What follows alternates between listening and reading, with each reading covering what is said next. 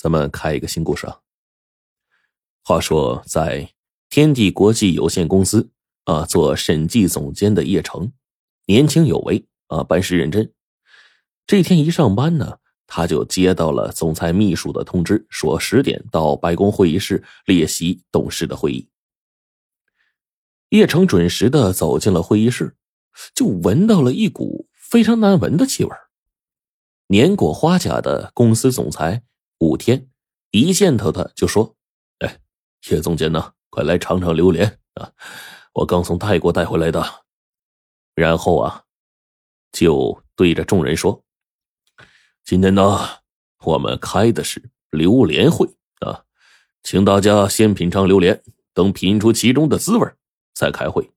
哎，话说呀，榴莲这东西浑身长满了刺儿，闻起来臭，吃起来香啊。”可谓是不中看不中闻，却中吃啊，实在是一绝呀！等大伙呢把这几颗硕大的榴莲分食完之后，吴天就宣布了一件事儿。那第一就是他决定退休离任，从今天开始，副总裁邢天代理总裁的职权，直到美国总部正式的任命为止。那么第二件事啊，就是美国总部已经批准同意了。对天地国际有限公司现有的办公大楼进行重新的设计装修，限期十月销售旺季之前竣工，并宣布，经过董事会的研究决定，成立招标小组，邢天任组长，叶成任副组长，马上进行工程的招标。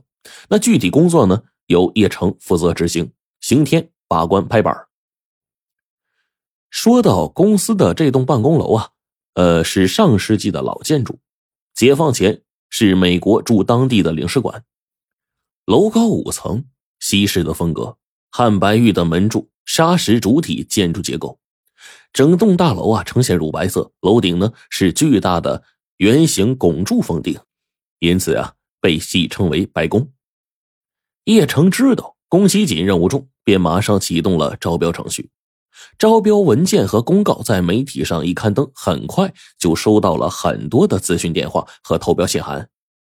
招标小组从中筛选出了四家大型建筑装修公司，进行设计方案和工程报价的招标工作。在拿到四家公司密封的这个投标文件之后，叶成立刻召集大家开会评议。那大家一致认为啊，这设计方案呢，四家公司难分伯仲。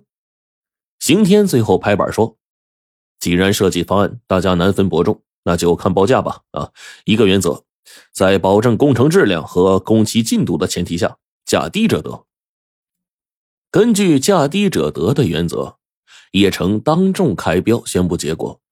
而出乎意料的是啊，本次报价竞争没有任何的悬念，其中的三家公司报价都在六千万以上。”只有伟业建筑公司的报价低于五千万，于是呢，叶城当众宣布伟业中标。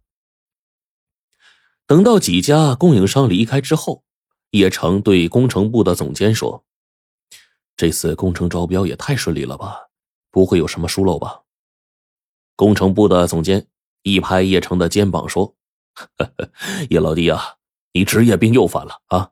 都是按照公司的政策流程操作的。再说了，有我们工程部监控着，有什么疏漏啊？可是啊，让叶城始料不及的是，自己前脚和伟业签署了工程的承包合同，后脚就收到了总部的指示：中标公司的设计方案太过保守和俗气，和公司的品牌形象和业界龙头地位严重不符，本次招标作废，立刻重新选择供应商。叶城顿时觉得头大呀，同时他也觉得奇怪。美国总部直接干涉区域事务，这还是十年来头一次。他暗暗琢磨着，这次白宫装修表面上是一个工程项目，可背后却不简单，一切都和这次白宫换主人密切相关。叶城估计啊，代理总裁刑天要被扶正，呵，恐怕不会一帆风顺。弄不好这回要从总部空降一个新主子过来，这装修风格要符合新主子的口味才行，否则只怕是很难顺利开工。很快呢，叶城代表公司约伟业公司代表啊，对方一听要取消合同，当即和叶城理论起来。